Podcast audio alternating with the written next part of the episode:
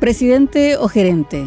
Artículo publicado por Estela Ruiz Díaz el 13 de agosto del 2023. Diario Última Hora, Asunción, Paraguay.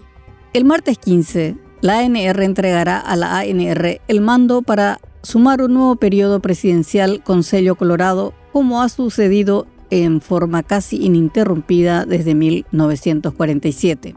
Esta vez el poder lo tomará el joven economista Santiago Peña de manos de Mario Abdo Benítez como símbolo de la alternancia interna, fenómeno político que el Partido Colorado supo repetir como fórmula exitosa para mantenerse en el poder. Peña es el sumum del modelo colorado en el que conviven gobierno y oposición, pero especialmente la ductilidad de la ANR para seguir en el poder. De larga trayectoria en los diferentes cargos económicos, Peña, de pensamiento liberal, era un afiliado al PLRA, el principal adversario de la ANR. Del Banco Central fue llamado por el presidente Horacio Cartes, 2013-2018, para ocupar el cargo de ministro de Hacienda y allí empieza su transformación política. En el 2016 se afilia al coloradismo para evitar ser destituido. Cuando Cartes fracasa en su intento de reformar la constitución para ser reelegido, lo digita como candidato, pero fue derrotado por Abdo Benítez. La revancha electoral fue exitosa en el 2023, una victoria atribuida a su padrino político que sostuvo el movimiento Honor Colorado gracias a su inmensa fortuna y la pésima gestión de Mario Abdo, cuya herencia social es más desempleo y más pobreza. Y esta es justamente la gran duda y el temor que existen sobre la gestión de Peña. Si tendrá la capacidad para liderar un gobierno abiertamente bicéfalo y si podrá superar las tormentas políticas en las que ya lo complicó su padrino político antes de asumir el cargo. Hegemonía.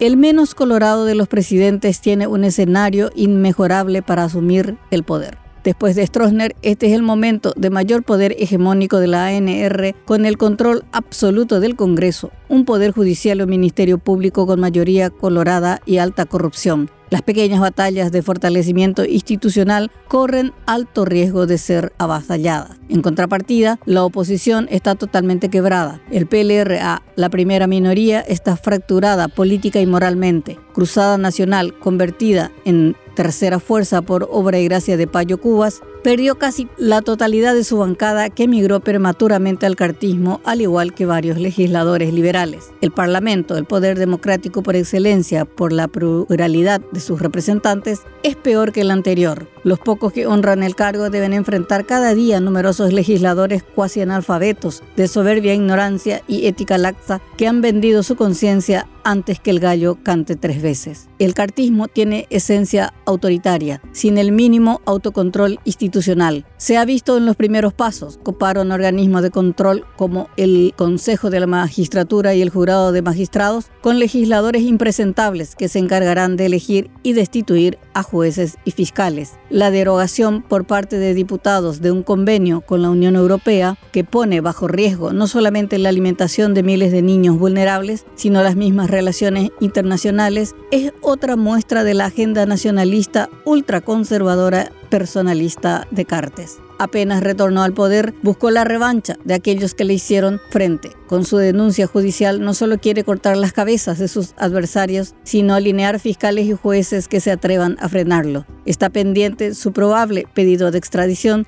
que será una verdadera tormenta política si llega a plantearse. Santiago Peña inicia su mandato con tensiones con Estados Unidos y la Unión Europea ambos casos acicateados por Cartes y sus acólitos más fanáticos. Este asunto afecta el corazón mismo de los planes del nuevo gobierno que se basan en las inversiones extranjeras. ¿Qué seguridad jurídica puede ofrecer un país que por razones ideológicas alucinantes corta de cuajo una relación añeja solamente para calmar a sus irracionales votantes? Este y otros asuntos son las primeras minas en la agenda presidencial que explotarán en las manos del presidente si no las desarma a tiempo a los líos políticos en los que le mete su padrino político y su propio movimiento, deben sumarse las urgencias económico-sociales cuya lista es más larga y compleja. Peña ha centrado su discurso y sus prioridades en el campo económico, fortaleciendo alianzas con los empresarios. Su gabinete está hecho a la medida de su visión conservadora e inclinada a favorecer a los eternos sectores privilegiados de la sociedad. Ha mencionado los problemas sociales en su agenda como temas secundarios. El martes asume el mando por cinco años, además de los problemas del país con su desigualdad,